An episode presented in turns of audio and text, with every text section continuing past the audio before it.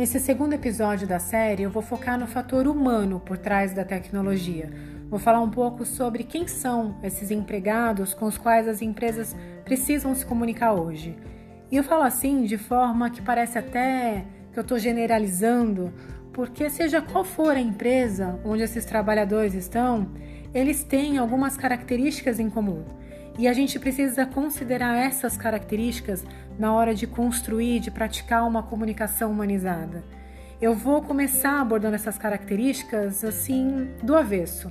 Vou começar dizendo quem essas pessoas não são. Esses empregados não são os empregados de anos, de décadas atrás. Parece óbvio, mas vai fazer sentido. Há algumas poucas décadas, as pessoas viam nas empresas uma espécie de porto seguro, um local que era estável onde elas podiam obter renda. Basicamente era isso. Mas isso mudou. A estabilidade já não existe mais, porque não é uma característica dos nossos tempos, do nosso mundo, isso já até antes da chegada da pandemia. Em paralelo, a relação entre empresas e empregados também mudou, porque foi acompanhando as mudanças que foram acontecendo no mundo. Hoje, por exemplo, as pessoas já não buscam um salário só. Você certamente vai se identificar com o que eu vou falar agora. As pessoas buscam um propósito. Nunca se falou tanto nisso. Elas buscam autorrealização, elas querem um espaço que elas possam colocar em prática os dons, o conhecimento delas e que elas possam se sentir bem com isso, se sentir úteis com isso essas pessoas elas buscam uma organização que tenha valores similares com os valores delas e não valores contrários.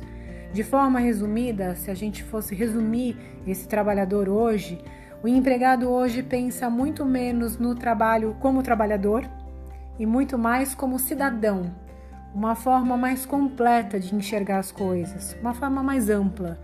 E esse cidadão, ele tem características importantes, ele é exigente, ele é ativo, ele tem voz, ele tem visibilidade. Ele ganhou voz com a tecnologia, amplitude de voz, na verdade, e foi percebendo que ele tinha espaço ali para se posicionar, para opinar. Ele já não tem mais aquele papel de simples espectador. Não, ele não fica ali só assistindo o protagonista, ele se tornou o protagonista de muitas das histórias. É interessante como a gente vê isso até nas redes sociais, nos jogos, nos aplicativos, como tudo isso coloca o ser humano no centro como protagonista. E quem, em sã consciência, abriria mão disso? Quem abriria mão de ser protagonista para voltar a ser um mero espectador? Se esse empregado é hoje um cidadão com voz ativa, se ele já não atua mais como mero espectador ou consumidor de conteúdo, mas atua também produzindo ele mesmo conteúdo, disseminando conteúdo, por que seria diferente nas organizações? E se ele é exigente, ele quer informação com rapidez, porque é assim que ele recebe a informação no mundo, por que ele esperaria pacientemente por uma informação demorada da organização? Até considerando que a organização hoje já não é a única fonte de informação, até sobre assuntos que envolvem ela mesma. Se a comunicação que a minha empresa pratica, e aqui eu falo de uma comunicação digital ou não, se essa comunicação não considera as características desse empregado de hoje, ela está muito longe de ser humana. Mas ok, aí fica a pergunta: como organização, como eu faço para me comunicar de forma efetiva e humana com esse perfil? E como comunicador, como eu ajudo minha empresa a fazer isso nesse cenário tão desafiador?